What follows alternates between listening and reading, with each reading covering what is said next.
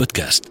Bonjour Stéphane Thirion, vous êtes notre envoyé spécial sur le Tour de France 2020 pour Sudinfo, Sud Presse et Le Soir. Ce samedi aura lieu la dernière explication entre les favoris dans le contre-la-montre qui relie Lure à la planche des belles filles. Doit-on plutôt s'attendre à voir les spécialistes de l'exercice s'imposer ou justement les grimpeurs en forme du moment au vu du profil montagneux de ce contre-la-montre? Disons que les, les, les, spécialistes sont des grimpeurs, donc euh, Roglic euh, est un ce qu'on appelle un rouleur grimpeur.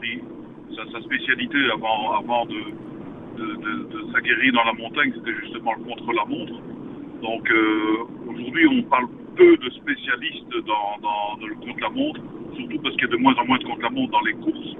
Donc euh, il faut d'abord il faut pouvoir concilier les deux et aujourd'hui c'est un chrono qui justement rassemble tout cela. Il y a une moitié qui est plate, un tiers qui est en au plat montant et le, les six derniers qui te mettent en côte. Donc c'est favorable à un rouleur grimpeur plus qu'un grimpeur euh, tout seul comme Carapace par exemple. Selon vous, euh, le tour est-il déjà joué, étant donné que Roglic fait partie des favoris du jour, ou bien Pogacar a-t-il encore une réelle chance de refaire son retard sur Roglic? Vous savez, il peut se passer beaucoup de choses dans un contre-la-montre, hein, notamment la météo. Aujourd'hui, on annonce euh, des, des, des, orages par intermittence, euh, même si ces deux coureurs-là forcément partiront dans les mêmes conditions, puisqu'ils sont premier et deuxième du classement on peut tomber aussi un contre-la-montre, on peut crever, on peut avoir un problème mécanique quelconque. Donc il y a des paramètres qui ne sont pas uniquement sportifs, qui se greffent à, à, au contre-la-montre et euh, il faut penser à tout ça. Mais sur le plan purement sportif, Roglic est supérieur normalement à Pogacar sur un contre-la-montre comme celui-là. Et euh, s'il devait y avoir des écarts, ils ne seront pas entre les deux énormes.